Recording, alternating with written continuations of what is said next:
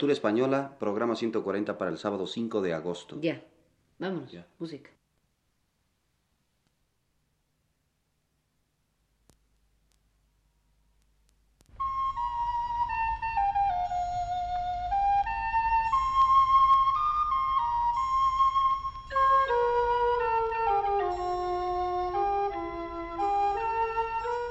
Este es el programa Literatura Española, a cargo del profesor Luis Ríos.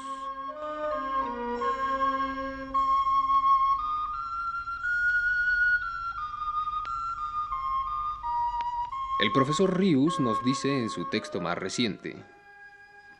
Hoy seguiré hablando del libro de poemas de Pedro Garfias intitulado Río de Aguas Amargas.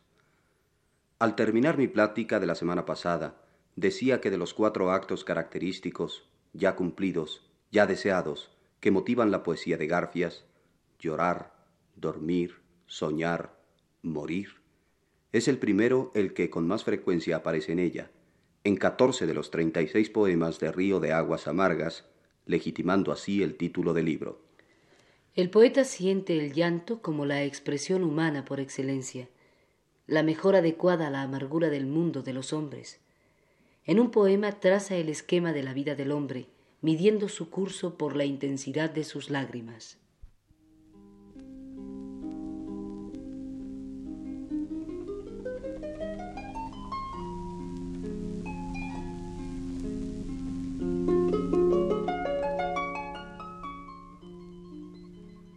Cuando se nace, se llora largo. Una pregunta. Mientras se vive, se ahonda el llanto. Cada uno quiere buscar su luna. A la medida que el tiempo va, crece la sombra, la luz se acorta, se llora más. Cuando se muere, ya no se llora.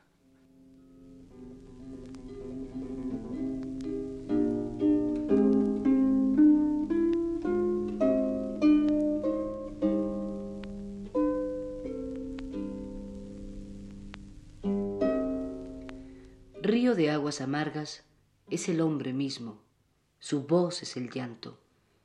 Pero no solamente el hombre, todas las cosas de la creación y el Creador mismo participan con sus lágrimas en ese duelo universal que es la vida, la existencia. Llora el tiempo, llora la piedra, llora la sangre, llora Dios.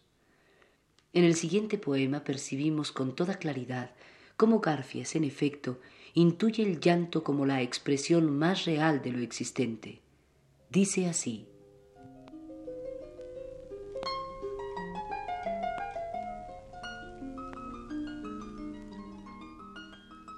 Oye al árbol cómo el tronco se le queja. Oye al campo cómo le duele la hierba. Oye al silencio nutrido de palabras entreabiertas. Oye al viento que vio a Dios y no lo recuerda. Oye a Dios llorando hombres, oye al hombre andando a tientas, que el llanto, si corre largo, suena.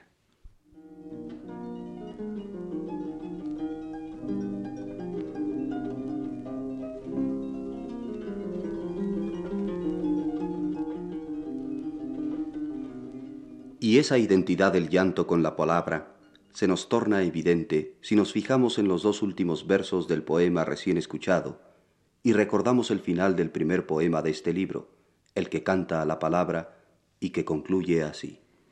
Y verás, si es que se queda, cómo suena la palabra cuando suena. La misma afirmación en uno y otro, la misma construcción incluso, apoyada en una oración condicional, la misma quebradura del ritmo en el remate de ambos poemas y la misma palabra, suena, enfatizada por dicha quebradura. Y leyendo este conjunto de poemas en los que el llanto fluye, podemos hacer un largo recuento de los objetos y cosas doloridas que el poeta menciona expresamente. El tronco del árbol, la hierba del campo, el silencio, el viento, Dios, el hombre, el corazón del poeta, el suspiro las piernas, los brazos, la sangre, la noche, los cielos, las sombras, el hecho, los huesos, el tiempo, los órganos obscenos, el alma, la vida, la carne, la piedra, las hojas, los escombros de la sangre, la piel del alma, el nacer, el vivir. ¿No siente Garfias, como León Felipe, redentor del llanto? La profecía del poeta castellano, nos salvaremos por el llanto, es ajena al sentimiento del poeta andaluz. Este no tiene una fórmula redentora. Casi no va más allá de la resignación ante el hecho amargo de vivir y no poder olvidar.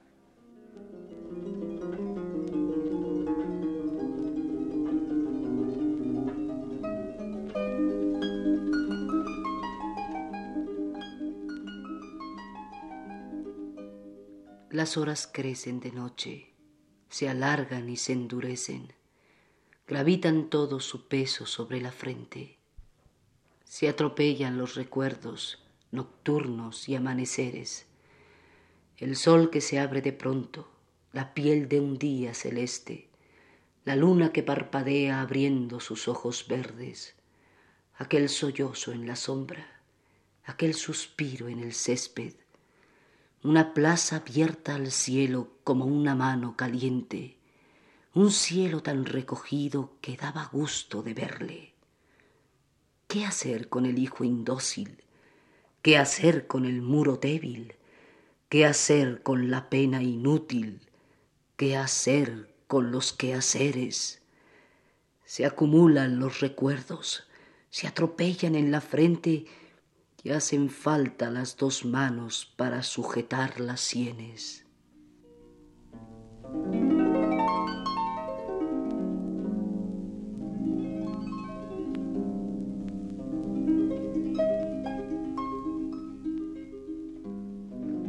Decía que Garfias siente que es el llanto la expresión más justa del hombre y hasta de las cosas inanimadas que pueblan el mundo y esto fundamentalmente se debe a la imagen de acabamiento que el mundo presenta a los ojos del poeta. Acabamiento que ante todo percibe en sí mismo el poeta, a veces como en el poema que enseguida escucharemos, merced al recuerdo de lo que alguna vez quiso o llegó a ser y la conciencia de su realidad actual.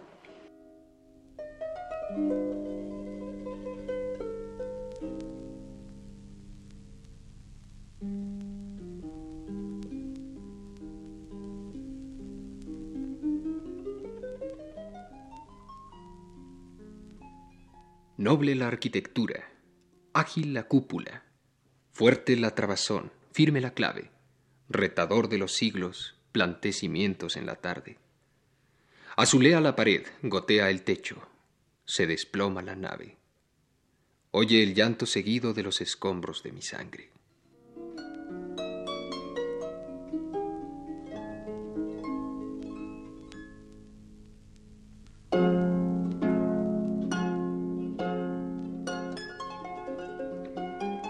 De sí mismo su cuerpo quien con mayor evidencia le da la medida de su ruina, como ya comentaba en la plática de la semana pasada, y los escasos momentos de esperanza que en su poesía aparecen no logran de ninguna manera modificar esa esencial concepción de abatimiento que del mundo tiene el poeta. La concepción opuesta del mundo no dio en Garfias más que un único fruto, su primer libro, El ala del sur. Después, su esterilidad poética dura, con la excepción señalada, lo que su juventud dura, hasta que se produce la tremenda quiebra de la guerra civil, en la cual, no obstante la fe en la victoria popular que el poeta tuvo durante algún tiempo, el afecto que principalmente le acongojaba y que expresó en sus poemas era el de la muerte, la destrucción, la crueldad, el acabamiento, en fin, de los altos valores de la vida. Después, la derrota, el destierro, la pérdida de la juventud, la miseria, el alcoholismo y la mayor fecundidad poética. Claro que ese hecho no quiere demostrar un solazamiento del poeta con la realidad ruinosa en que la vida se ha convertido. Todo lo contrario. La expresión de ese hecho terrible es el llanto. Es una poesía de rebeldía, de protesta, al fin y al cabo la suya. ¿Y en qué puede ver el poeta belleza en este mundo ruinoso, como para llorarlo poéticamente? Aunque nunca lo exprese, La belleza está en ese mismo sentimiento suyo de desolación frente a la crueldad de las cosas. Esa zona del ser humano que se siente anonadada ante lo negativo, a quien le duele la destrucción, que se halla en desarmonía con las demás zonas ruinosas de la realidad, es la única belleza posible, y a la vez la única fuerza creadora de belleza, la instigadora del canto o del llanto y el verdadero motivo del mismo.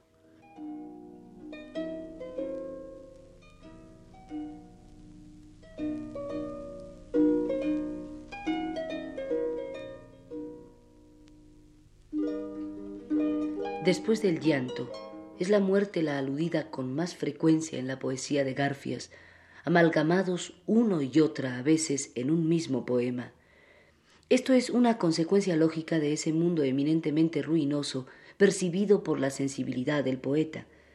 La extrema fragilidad es la característica de que está dotada la vida al sentir de Garfias. La muerte es muy fácil.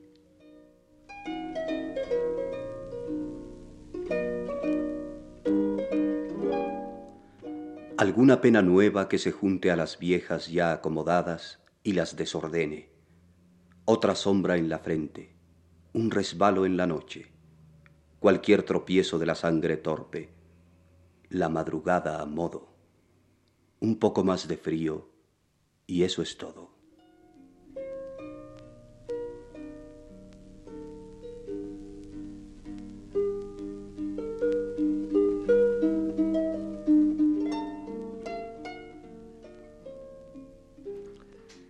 Veces el verso de Garfia se adelgaza susurrante al sentir sutilmente el poeta el curso de su vida llegando al final, con una levedad, con una melancolía admirablemente acordes con la calidad tan frágil que él le atribuye a la vida, aunque, y esto es peculiar de Garfias, no deja de haber en el poema un verso o dos que contrasten con la suavidad de los otros, versos nerviosos, hasta violentos, como el último del primer cuarteto de este poema.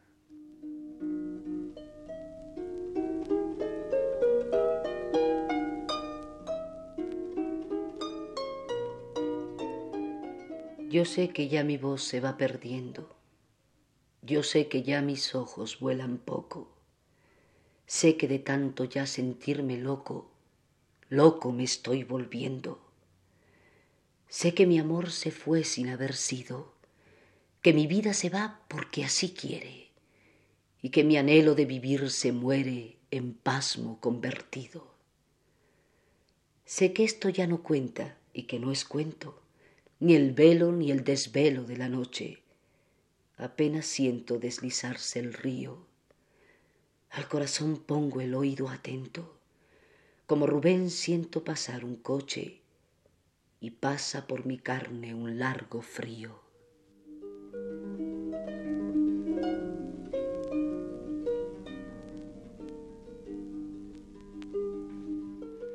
En estos poemas, como ha podido notarse, la conciencia de las penalidades físicas, tan definitorias de la poesía de Garfias, está presente.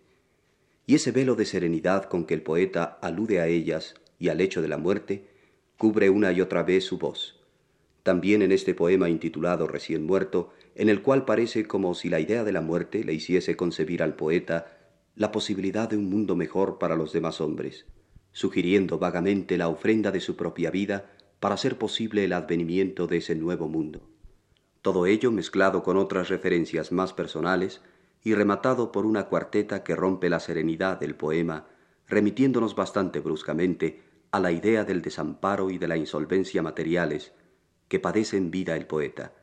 Escuchemos este poema para terminar la plática de hoy.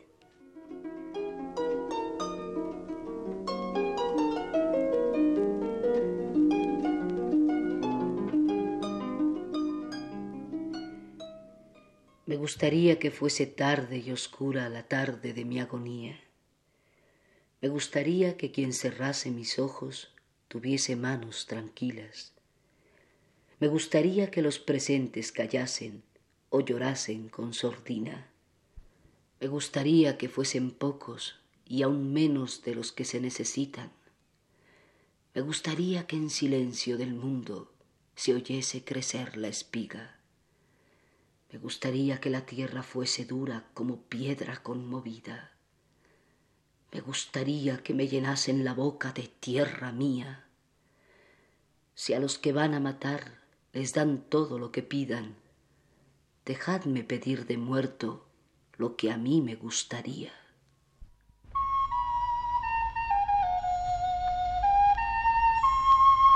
Este fue el programa Literatura Española, a cargo del profesor Luis Ríos. Participaron en este programa Aurora Molina, Agustín López Avala y Luis Heredia.